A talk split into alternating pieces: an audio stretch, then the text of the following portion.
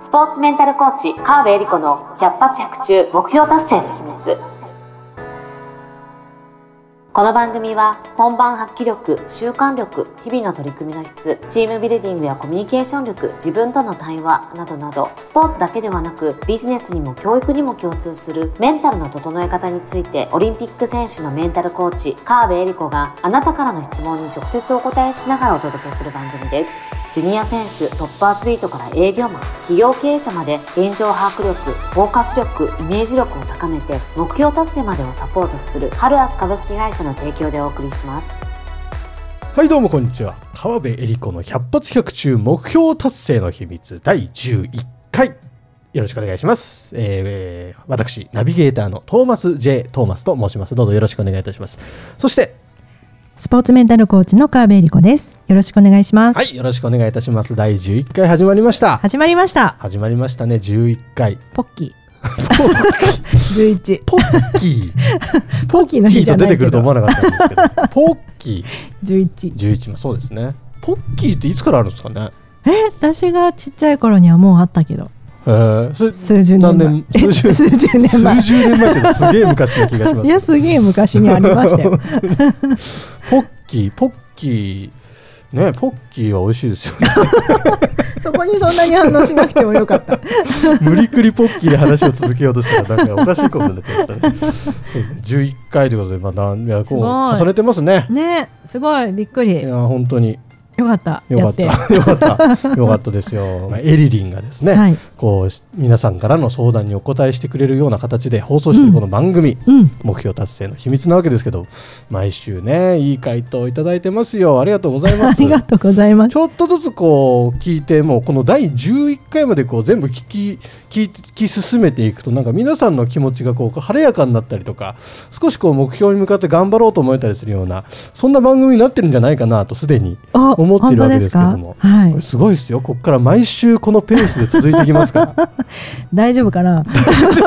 大丈夫。不安なんなく大丈夫。私がコーチングを受けたくなるみたいなね。まさに今日のテーマです。そう確かに。ね。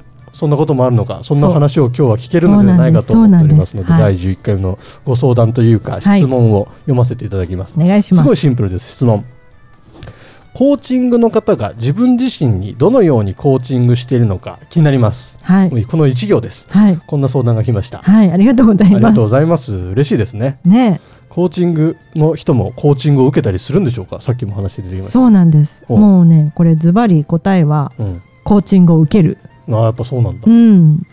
あの自分のことは自分が一番わからないということを分かってるのがメンタルコーチなんですよね。なるほど。で、そうそう自分まあコーチングをこう人にさせていただくわけですけど、うん、同じようにするっていうのはできないのと、うん、まあ、やり方とかはもちろん分かってるので、うん、自分自身に当てはめてやれるはやれるし、うん、こういうふうに考えていたらあこういう時はこういうふうに書き出してみようかとかこう考えたらいいよねっていうのも分かってるし、まあ、人よりは切り替えが早くなるとか、うんできるとは思うんですけども、でもやっぱり得意不得意があったり、うん、うん、その人に何か衝撃的なことが起きる、うん、感情が揺れ動くことがあった時に、うん、やっぱり自分一人ではうまくいかないもんだということを分かってるのもメンタルコーチ。なので人の力を借りて話して自分を整理する自分の中の自分と対話するのに、誰かいてくれた方があの絶対いい効果があると信じてるからコーチングをやってるわけでそう。それを自分自身がやってなかったらおかしな話なんですよね。この薬いいですよって言ってる本人が飲まないみたいな。な、ね、っていうのと一緒なので、なのでコーチングを受けます。そう。でもやっぱりコーチって相性もあるので、うん、自分のうん好きなコーチングというか、うん、好きっていうか、まあ、自分がいい状態になれるコーチの人にコーチングをお願いする。へえどうやって見つけるんですかそれ？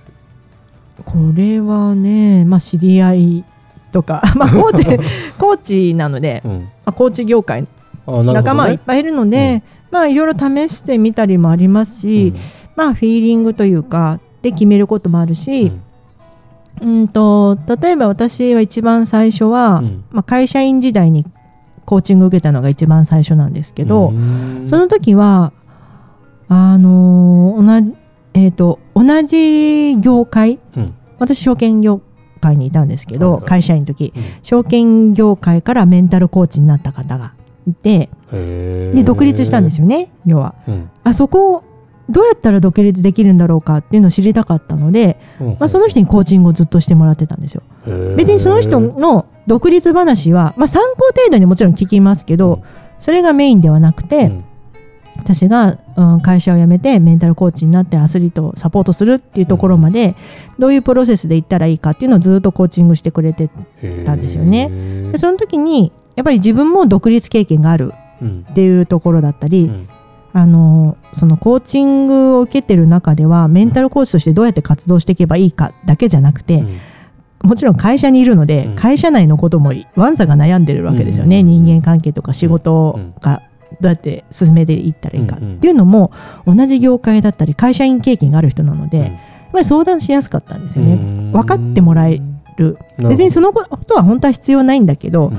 選ぶ要素としては同じ経験をしてる人っていうのはちょっとその時点で私はすごい必要だったというか。まあきっかけはたまたま大学の同級生だったっていう感じなんですけあどたまたま大学の同級生だった方が同じように証券会社をそうそう大学の同級生でで証券会社に行ったのも知ってて、でちょっと時を経て久しぶりに会ったらメンタルコーチになってたえちょっと私きそこ気になってる業界だからコーチングしてって言ってとやってもらったんですよね。すごいもんですねそうそうそうそう。周りにもうそういう方がいらっしゃって。まあ本当それは偶然ですよね。でもそのおかげで会社を辞めてメンタルコーチになった。なるほど。でしばらくその人にもずっとお願いしてたんですけど、まあ、そこから今度はまあいろいろあったんですけどアスリートのサポートをしていく中で、うん。まあ、いろいろアスリートとどう関わったらいいかとか、うんうん。悩むわけですよね。どういうふうにしていったらいいかっていう時にあのアスリートのサポート経験がある人にコーチングをしてもらいたいな、と思ってうん。まあ、今もその方にお願いしてるんですけど、そういうので、えーその方は探したんですか？その方もなんか知ってる人でまあこう同じ業界なんでねね。何かとご縁があるので、うん。その人にやってもらってる。でも間ではいろんな人にもやってもらってますよ。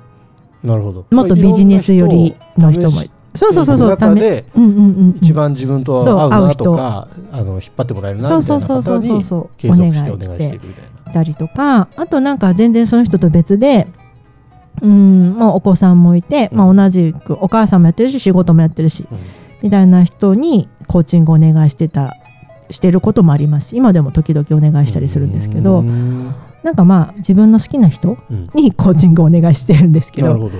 そうそれは何でかっていうとコーチングは別に教えてもらうものじゃないので、うん。自分より知識があるとか経験があるっていうのはあまり判断にはならない。まあ、うんうん。オプションとしてそういうのがあるっていうだけで、うんうんその人と話してる中で要は自分を探求していく時間なのでコーチングって、いい状態で探求したいわけですよ。うんなるほど変な話すごい生理的に嫌っていう人が仮に極端な話いたとしてはいはいはい。じゃあこれについてどう思いますか?」って言われても「えーどう思いますかじゃねえよ」みたいなこう。なっちゃうわけですよ探求。うん。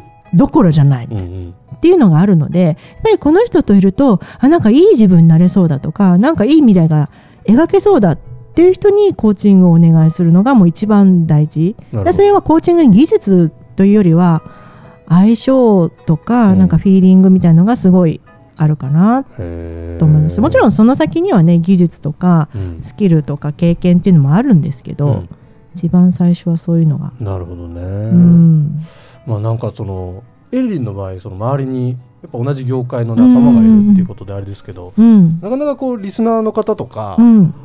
コーチングってものがまずうんまず珍しいじゃないですか、うそんなにうん。うん。みんなやるもんじゃないし、うん。なんかこう最初こう踏み出しにくさもあれば まあなんか自分のことだから自分で解決しようみたいな気持ちもあったりするじゃない。ですよ。そうなんです。ここどのように踏み出したらいいんですかねねえそこはね本当コーチング業界の悩ましいところで、アメリカみたいにカウンセリング文化が定着してるんだったらうんうんうん。いいんですけど、やっぱりまだまだあのそこはね定着してないし、うん。まあでも私がコーチング始めた頃よりは随分一般的になったというか私の時はまだ壺売られるんじゃないかみたいな なんていうんですかメンタルっていうだけでちょっとかなり怪しい。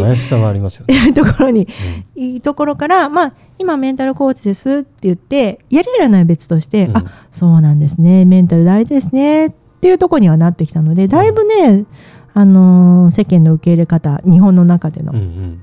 評価は変わったなと思うんですけど、うん。まだハードルは高いっていうのはもちろんあると思うので、まずはあのまあねこのポッドキャストを聞いてくれてる方っていうのは興味があると思うんですけど、うーんまあねまた私の話になっちゃうけど、うん。メルマガからみたいな まずはね、せっそうそう。そうかくこれ聞いてくれてるから、っていう。